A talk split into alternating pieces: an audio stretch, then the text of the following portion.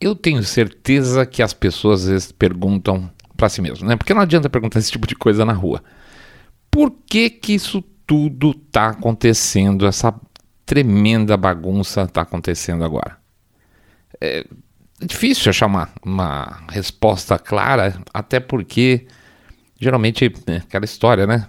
Perguntas difíceis geralmente não têm respostas fáceis, né? Pode ser dinheiro, pode ser por busca de poder, pode ser por inveja, pode ser por maldade, pode ser porque tem maluco que quer reduzir a população do mundo? Tem, é. Pode ser isso tudo junto. Pode ser que um aproveite do outro, pode ser que todos trabalhem juntos sem perceber, né? Essa semana, por exemplo, o CEO da Vanguard, não, do, da BlackRock, o Larry Fink, é, apareceu num vídeo aí que circulou bastante pelo Twitter falando da necessidade de moldar comportamentos, tá? Ou seja, é um cara que representa os maiores fundos de investimento do mundo. Isso é onde você imaginar uma grande empresa, os caras têm um caminhão de dinheiro. Lá dentro, por exemplo, eles acabaram de botar, é, compraram acho que 15% da Fox. E na sequência, por acaso, também saiu o Tucker Carlson, entendeu? Então é um cara que acha que o mundo por algum acaso, ele acha que ele tem direito de moldar o mundo é, de acordo com aquilo que ele acha certo. E assim, não é porque é o Larry Fink especialmente mal. Se vocês forem pegar na natureza humana, tem muita gente que acha que pode moldar a, a, o pensamento dos outros, moldar a forma de agir das pessoas. Eu estava lembrando, conversamos essa semana agora. A gente tinha um funcionário lá na empresa, que era até muito simpático. E a gente conversava de política de vez em quando também. E uma vez eu falei, pera, então você está dizendo para mim, ele era socialistão, e você está dizendo para mim que, é mais, né? Que você acha que no limite é razoável que as pessoas morram, certas pessoas morram, sejam mortas, sejam perseguidas e mortas, presas e mortas, sei lá o quê, por um bem maior. Ou seja, que é, é, é aceitável essa teoria de que matar um grupo de pessoas, que às vezes pode não ser pequeno, né? Porque quando essas coisas começam, elas não terminam. É natural que isso aconteça. O cara parou, acho que ele nunca tinha sido questionado muito nessa direção, e ele olhou para mim e falou: É, acho que sim. Acho que é um sofrimento que justifica um momento melhor no futuro da humanidade.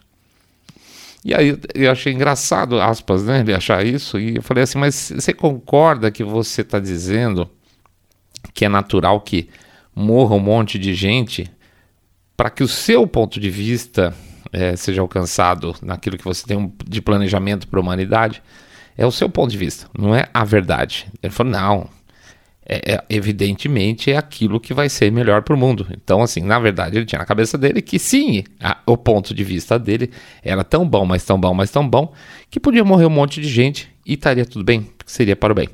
Da mesma forma, o Larry Fink acha que ele tem que moldar a humanidade, tá? Com o dinheiro da, do fundo de investimento deles. E aquela, entra aquela história toda de SG, aquela coisa toda tal, que é um pouco do que a gente vai passar por aqui hoje. E aí o problema é o seguinte, quando a coisa é ruim, nós, ruim, né? Nós estamos falando de dinheiro no sentido pior dele, nós estamos falando no poder no sentido pior, inveja, nós estamos falando de maldade, de pessoas que não se importam em que grupos enormes morram. Então nós estamos falando de maldade pura.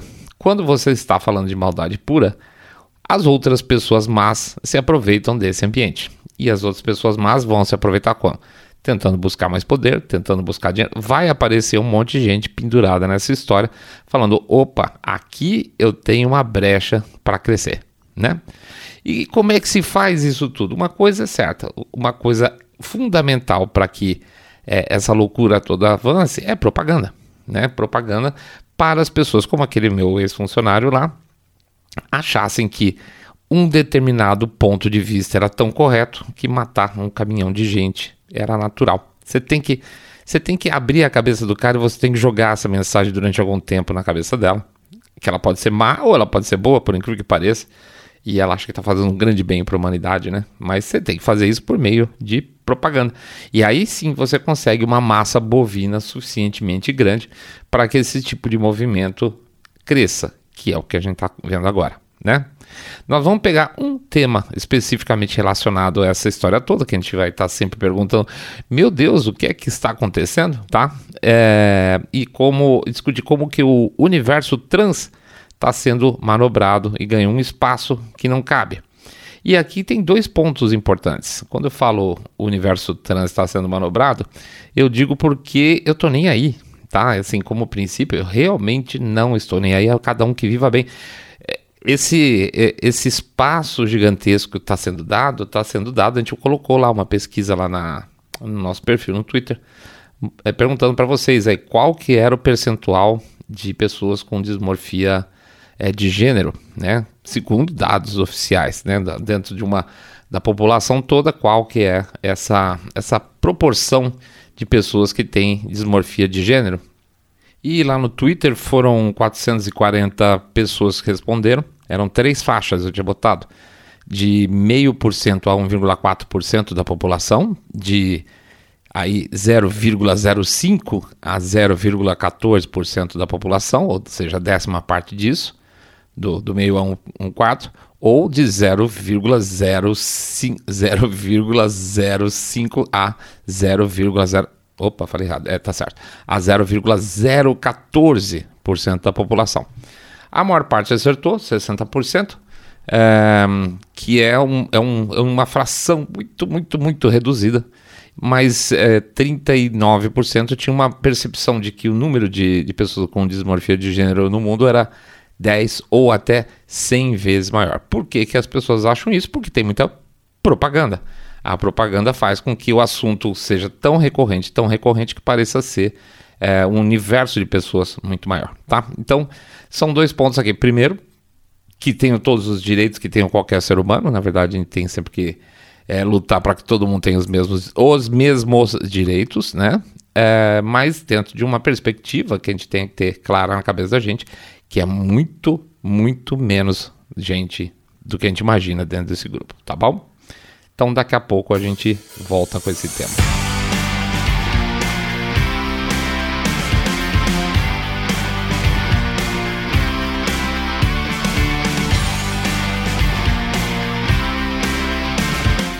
Olha, é muita sacanagem.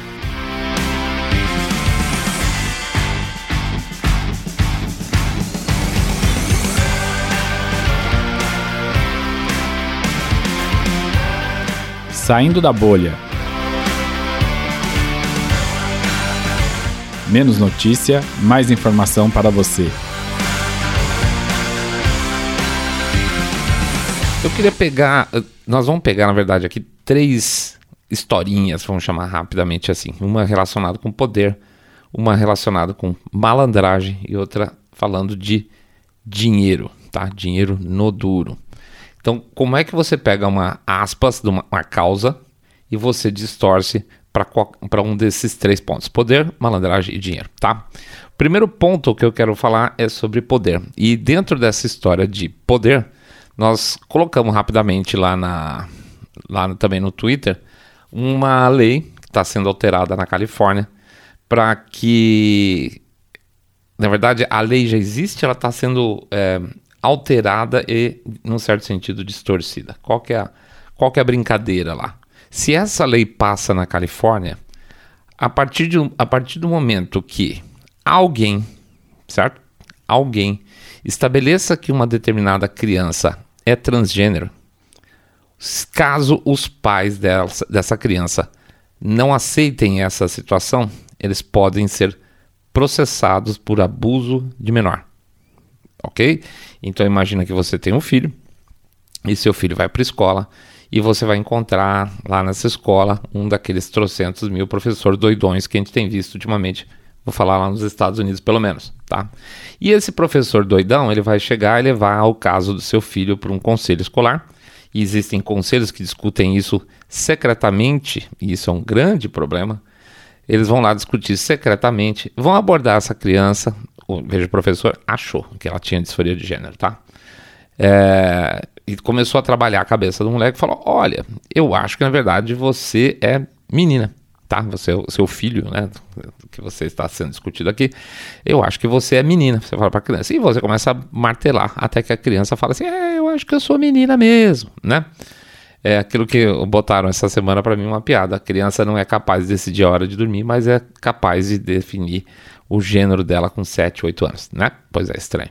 Então, muito bem, a criança foi lá caiu no, no conto do vigário, que ela é uma menina. E, e aí, eles. Hoje já é um problema, porque existem muitos desses conselhos que começam a trabalhar a cabeça da criança, independente dos pais saberem, tá?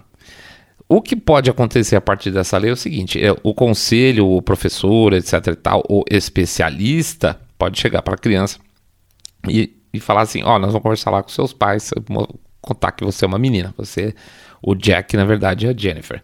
Chegou lá pro pai, falou: Ó, oh, pai, ô mãe, é seguinte, seu filho é uma menina e a gente vai começar a fazer o tratamento dele. E o pai vai falar: Como assim? É, eu nunca tive esse problema, nunca vi nada demais a respeito, etc e tal. E não, eu não aceito, tá? Desculpe, é meu filho, vocês não têm nada a ver com isso. A escola, o professor, o especialista, seja lá quem for, pode entrar na justiça. E a partir daí você tem um processo de abuso infantil. E quando você está falando em abuso infantil, o próximo passo é que você pode, inclusive, num determinado momento, retirar a guarda da criança dos pais. Tá? A criança não tem a menor noção do que está acontecendo. Tá? Ela só foi convencida até aquele determinado momento que ele é uma menina. E aí, eventualmente, que os pais deles não deixam ser o que ele quer. E eventualmente pode até seguir dire o direcionamento dos professores, dos gestores da escola ou dos especialistas e médicos, etc. e tal. Então nós estamos chegando num ponto onde a gente pode, de repente, estar tá falando em uma dissociação familiar porque alguém, e eu estou dizendo alguém, tá? Está dizendo que seu filho é uma filha ou que sua filha é um filho. Existe um ponto muito importante, inclusive eu estava vendo um, uma conversa do, de uma moça que ela é lésbica e é, é, é muito interessante. Existe uma expressão que eles usam lá, tomboy, né? É, que não, não significa que a menina é lésbica, significa que a menina ela, ela gosta de coisas de menino. Ela nem é lésbica, ela até, gosta de menino e tudo mais. Mas sei lá, aspas, coisas de menino, tá? Que ela é chegado, ela acorda, ela, ela quer, sei lá, lutar judô, depois fazer futebol, ela gosta de mexer com carro, ela quer, sei lá, coisas que normalmente são coisas de menino, tá? Brinquedos de menino, por exemplo. É isso, só que ela não é nem lésbica e muito menos transexual. Essas crianças, essas meninas estão sendo, é, vamos dizer assim, lavadas as cabecinhas dela para mostrar que na verdade elas são meninos também. E ela sequer tem atração sexual por outras meninas, tá? Então o problema é esse. Ou seja, uma garotinha tomboy, num determinado momento, está sendo abordada, entendida como um menino por aspas, especialistas, por professores, pessoas malucas, sem caráter nenhum, e que vão eventualmente chegar no ponto de poder tirar a, o filho da criança, o filho dos pais, perdão. Tá? Então, este caso específico é um caso de luta por poder. É tirar o poder paternal e maternal e passar para a mão de um especialista ou do Estado. Ou seja, você está falando literalmente em dissolução familiar. Tá? Isso é uma forma de poder. O segundo caso que eu queria contar aqui para vocês, dessa semana também, é o, o que eu, eu, chamaria aqui no caso de malandragem, tá? Existe um, um grupo, isso aconteceu no Reino Unido, tá? Um grupo chamado Mermaids, é, e uma, uma, uma mulher chamada Suzy Green, num, alguns anos atrás, que ela estabeleceu, e aí é o ponto, e ela estabeleceu que o filho dela é uma filha é, passou a trabalhar nesse grupo. Esse grupo ajudava ah, crianças que tinham problemas relacionados com a sua sexualidade. Até aí, tudo bem. Só que a partir do momento que a tal da Suzy Green entrou no grupo, ela passou a ser um grupo, ela transformou completamente o grupo é, para que fosse um grupo para incentivar crianças a fazer transformação, mudança de sexo, tá? Então mudou completamente. Uma coisa é falar assim, puxa, eu tenho um problema, eu não me sinto bem com isso, ah, eu preciso de um psiquiatra, preciso de um psicólogo, eh, eu preciso de terapia familiar, sei lá, qualquer coisa, para falar assim, não, você é uma menina ou você é um menino e vamos ver essa questão de mudança de sexo. O negócio mudou absolutamente, completamente. E como ela ocupou muito espaço dentro desse Mermaids aí, ela acabou ficando muito conhecida, tá? Até porque o filho era trans, aquela coisa toda. E ela foi chamada pro NHS, ou seja, pro SUS lá do, do Reino Unido, para dar palpite nas políticas nacionais relacionadas com esse assunto, tá? Isso é grave, porque nós estamos falando de uma pessoa que teve uma experiência privada, tá? Poderia ter sido ótimo, mas a essa altura eu não acredito, com o filho dela, é, que de repente, por causa disso, passou a ter um, um peso na, na política nacional do NHS. E nesse determinado momento, algumas pessoas começaram a ficar meio assim. Muito bem. Conforme ela foi ganhando espaço dentro da, dessa, dessa, dessa vamos dizer, parceria com o poder público, ela passou a pressionar determinados centros clínicos na Inglaterra que, que tratam especificamente de problemas de gênero para que fossem feitas é, determinados procedimentos que não eram é, autorizados. Ou seja, vamos, che vamos chegar na, uh, na seguinte explicação. Ela acha, certo? Ela acha que aquele menino deveria ser uma menina. Então ela entrava em contato, contato direto com as clínicas lá do NHS e falava: esse menino precisa resolver essa questão rápida. E a clínica chegava e falava assim: olha, eu preciso de um especialista assinando, falando que é isso mesmo, que é o caso, eu não posso na sua palavra. Mas ela não aceitava, ela se considerava especialista. Só que com determinado, um pequeno problema.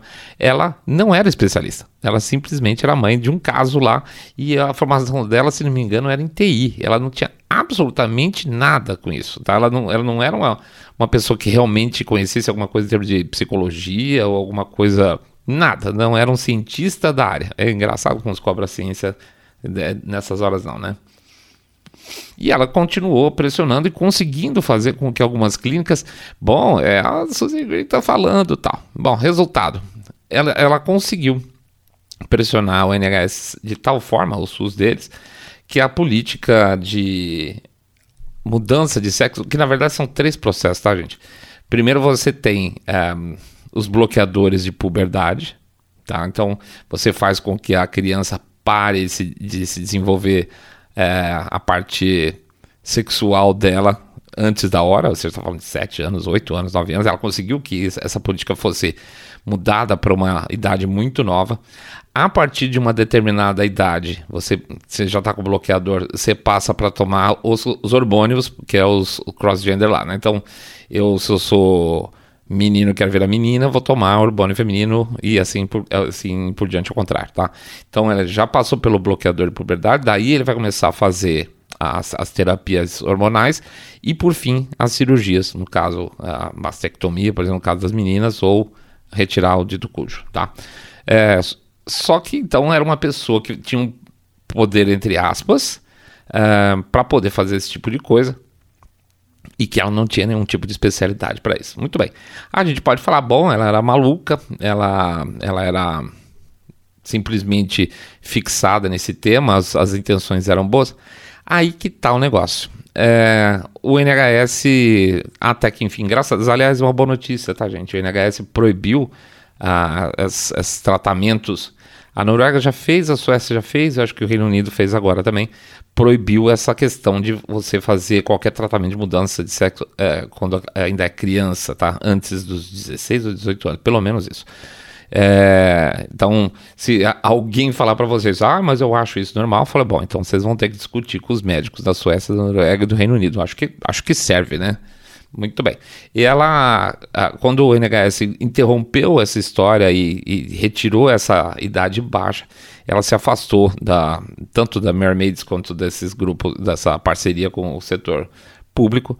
E aí ela está ligada a uma empresa que faz é, venda de hormônios para transição é, de gênero nos Estados Unidos que faz entregas pelo correio. Ou seja, ela achou, e aqui que por isso que eu digo que é muito complicado você ter fé em certas situações, é, ela já tinha achado um espaço de crescimento, aspas, profissional no Reino Unido quando ela assumiu o Mercedes, cresceu depois dessas parcerias NHS, e quando a coisa ficou feia, ela ainda foi para o setor, aspas, privado, e está socando é, hormônio em crianças nos Estados Unidos, tá? Então, nesse caso, para mim, tem uma pitada gigantesca também de malandragem. Se ela realmente acredita no que ela faz, eu não sei, mas malandra ela é porque ela não quer largar esse negócio, tá? Então, esse é o tipo de pessoa que, quando a gente fala que quando você está trabalhando com uma coisa que não é boa, que tem várias premissas que são é, más, você vai encontrar gente picareta pelo caminho. E essa tal dessa Suzy Green pode ter certeza tá entrando nesse escopo aí também, tá? O terceiro caso que eu acho que é o que estourou mais forte essa semana também, é do, da história do Matt Walsh. Eu não sei se vocês acompanharam. O Matt Walsh é um dos, vamos chamar assim, de colunistas do Daily Wire, né? Ele é um cara super católico. Ele, ele fez aquele é, documentário What's a Woman, foi um tremendo sucesso. Deu o que falar semana passada, inclusive no Twitter, porque o Twitter abriu para apresentação e aí bloquearam. E aí o, o Elon Musk é, ficou meio puto com a história de bloqueio, aí demitiu todo mundo da área de Trust and Safety lá do, do Twitter. Deu o que falar semana passada e essa semana ele aparece de novo com um que eles chamam de exposé. Né? O que, que eles fizeram? Eles pegaram um cara da equipe dele e entrou em contato com uma empresa. O que, que essas empresas fazem? Eles são empresas de telehealth, né? ou seja, você faz é, consultas por telefone. Essas empresas de telehealth, duas no caso especificamente que ele menciona aqui, uma chama Plume, outra eu não vou lembrar exatamente. Elas, eh, você entra em contato com elas para conseguir uma documentação, ou seja, é, uma documentação que prove que você precisa de uma cirurgia de mudança de sexo. Ou seja, teoricamente, muito teoricamente, o cara, quando ele quer mudar o sexo dele, ele vai precisar de um profissional que diga: olha, o seu caso é de cirurgia, o seu caso de acompanhamento psicológico, o seu caso é de acompanhamento, sei lá, X. Pode ter N saídas, o seu caso não tem nada disso, você vai tomar, sei lá, antidepressivo, não sei. Mas você precisa passar por um especialista na área médica que diga: é, realmente esse caso é de disforia de gênero. Aquilo que a gente falou lá, 0,0015, no caso um cara, tá? Então, se, uh, sei lá, um milhão de pessoas ligarem, você tem 150 que vão ser casos, tá? Não, tem, não vai quantidade de ligação. Bom, cai esse cara lá no, no atendimento do telehealth e conversa com a pessoa. A pessoa que conversa, no caso então, que conversou com o assistente do Matthew Walsh, ele mentiu o nome dele, ele mentiu a história toda, ele contou papo furado, ele não deixou claro sequer que ele queria mudar de gênero, tá? Ele não falou. É, ele mentiu, falou que o pai dele dava hormônio para ele quando era pequeno. Ele fez uma, o, o samba do crioulo doido para ficar bastante evidente que não tinha nada a ver, tá? Que era muito provavelmente se fosse um mínimo profissional, o mínimo não picaretagem, a pessoa que atenderia do outro lado, que teoricamente, aspas, aqui é um profissional de saúde, ia falar: olha, não é o seu caso, você não precisa de uma cirurgia de mudança de gênero, tá? Tanto que você também, aspas, está falando que nem sabe, talvez não queira, se é. Tá. Bom, a pessoa que falou com esse, com esse assistente de Matt Walsh não ligou para nada disso que ele falou, não ligou para o fato, não confirmou o nome, nada, gente, absolutamente nada. Em nenhum momento, em absolutamente nenhum momento ele deu uh, instruções ou dicas. Olha, é uma cirurgia penosa, isso aí vai doer, pode não dar certo, pode morrer. Nada, nenhum tipo de restrição a pessoa levantou. E basicamente o que eles fazem é: eu te dou uma carta dizendo que você precisa disso por, sentem, 150 dólares. Em 22 minutos de ligação, o cara conseguiu, entre aspas também, convencer a aspas profissional de saúde que ele precisa de, precisaria de uma cirurgia de mudança de sexo. 22 minutos e a cartinha custaria 150 dólares. Bom, o que acontece? Vai mais longe. A empresa manda uma carta pro, pro cara e fala: olha, você apresenta essa carta aqui pro seu, pro seu seguro, porque o seguro só paga é, a sua transição se você disser que você tem disforia de gênero, tá? E aí ele foi lá na cara de pau, esse assistente do cara foi lá e falou assim: então, mas eu não tenho disforia de gênero. Aí a moça responde: É, mas você precisa dizer que tem, a gente botou aqui, falei lá com o meu supervisor, qualquer coisa nesse sentido, para o seguro pagar o seu negócio. Então, assim, eles estavam abertamente mentindo, não estavam fazendo o papel deles como profissionais de saúde por 150 dólares, tá? Duas dessas organizações de aspas, é, trans, é, trans Healthcare, eles falam, tá? Trans Healthcare. É, estão presentes hoje em mais de 40 dos 50 estados americanos. Ou seja, eles estão ganhando uma baba de dinheiro com um monte de gente que não sabe o que quer e eles mandam uma cartinha por 150 dólares. Imagina a quantidade de, de, de, de contatos que os caras estão falando e, e, portanto, de dinheiro que eles estão levantando só com esse tipo de processo para falar que o cara é o que ele precisa fazer. Ou seja, em certo sentido, eles estão dando um golpe no seguro, eles estão dando um golpe na própria pessoa, eles estão dando golpe nos profissionais que eventualmente fariam as, as, as cirurgias, tá? Mas a gente não crê que seja um, eh, um golpe geral, ou seja, não são as empresas de trans healthcare que estão dando golpe. Na verdade, eles são só um elo de uma, vamos dizer assim, de uma corrente que ganha quer continuar ganhando muito dinheiro com isso. Porque quando o cara vai fazer a transição dele depois de muito tempo, ele vai continuar tomando remédio, ele vai ter que continuar indo para o hospital, ele vai ter que fazer um monte de coisa que vai abastecer um monte de gente com um monte de dinheiro, vai pagar, vai, vai gerar, vamos dizer assim, movimentações para ONGs, entre aspas, que vão defender, aspas, os direitos deles. E esses caras dessas ONGs não querem que esse problema acabe, porque senão acaba a ONG, acaba o dinheiro. Então você vai do cara que se diz bem intencionado ao pseudo técnico até a farmacêutica. Ninguém quer que essa porcaria acabe. Entendeu? Ninguém quer que sejam poucas pessoas. Ninguém quer o 0,0015. Eles querem que seja o 1,5% que 20 e tantos por cento do nosso público achou que era. E é um ponto importante, porque assim, é muito difícil você ter uma quantidade de pessoas falando, ei, parem com isso, quando a propaganda fez tal ponto, funcionou tão bem, que a população acha que deve ser isso mesmo. Né? Por que, que eu vou brigar com isso? Pô, 1,5% da população é muita gente, é muita gente passando mal, é, então tá precisando mesmo disso. Não é, não é, não justifica o dispêndio, não justifica uh, a falta de atenção que se dá a outros problemas que a sociedade tem hoje. Não é o problema principal. Acho que dá para encaminhar, tem que ser feito alguma coisa, mas certamente não é empurrar para um sistema de saúde para os caras encherem o bolso e depois, daqui a 10, 15 anos, você vê o cara se matando lá na frente. Aí que eu digo, é maldade é pura maldade, porque você está ganhando dinheiro em cima de uma pessoa que está com problema. Você não quer saber se o cara depois vai se matar, você não quer saber se esse dinheiro está saindo do, dos cofres públicos para fazer determinadas coisas. O cara não quer saber, ele quer arrancar dinheiro. Esse é o grande problema hoje do que a gente está chamando aqui do Transmoney gera tanta, mas tanta grana. Hoje já se diz, o próprio Matt, uh, Matt Walsh está falando, gera-se mais dinheiro com esse negócio trans, em termos de saúde, do que a totalidade do faturamento das companhias aéreas americanas. É dinheiro para burro. E ninguém vai querer abrir mão fácil se não tiver um pingo de caráter. Tá bom? Então, fica de olho, né? Porque nós estamos falando realmente de poder, nós estamos falando de malandragem e nós estamos falando de muito dinheiro em cima de um negócio baseado em inveja, maldade, qualquer porcaria que vocês possam imaginar, tá? Triste, mas é por isso que está acontecendo essa movimentação toda que a gente está vendo hoje e que a gente estranha e fala: por que que está acontecendo isso tudo?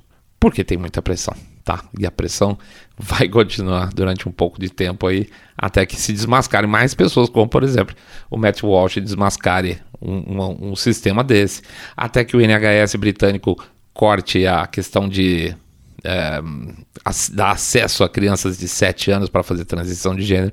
Isso aí é um, uma pedrinha de cada vez que se derruba. O problema é que a gente deixou chegar longe demais. Beleza?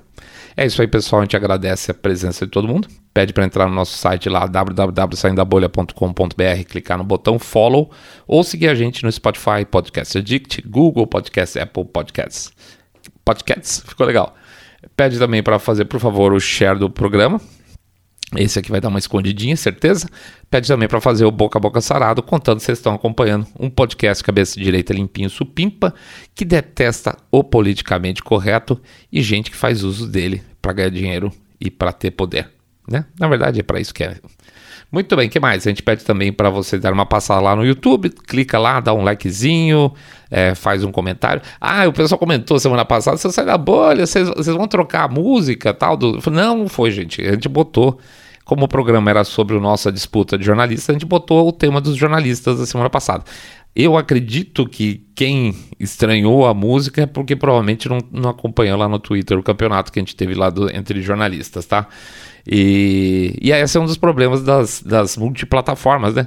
A gente não consegue falar pro pessoal do YouTube o que está acontecendo no Twitter, não consegue falar pro pessoal do Twitter para ir pro podcast. Então, hoje, por exemplo, fizemos a nossa pesquisa lá para os 20 mil seguidores do Twitter. Quem conhecia é, o Saindo da Bolha como podcast, até agora 40%, quase 50% não sabia nem que era um podcast. Isso é muito normal. Quando você tem transição entre plataformas, a gente acaba perdendo um pouco disso aí, tá? Então, lembrando que hoje a gente está com um foco muito maior de apresentação de conteúdo no, no Twitter. É, e nas demais plataformas a gente tem a, a, apresentação basicamente só dos programas, tá? Muito bem. O que mais?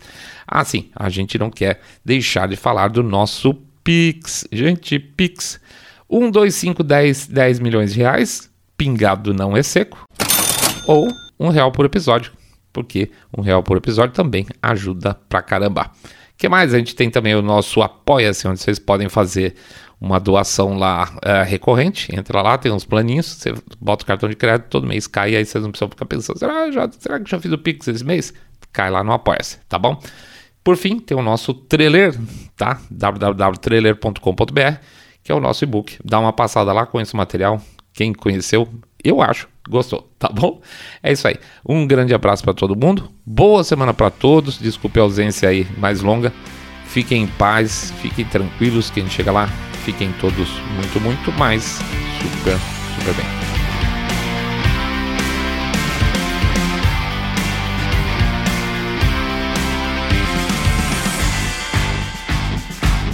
Saindo da bolha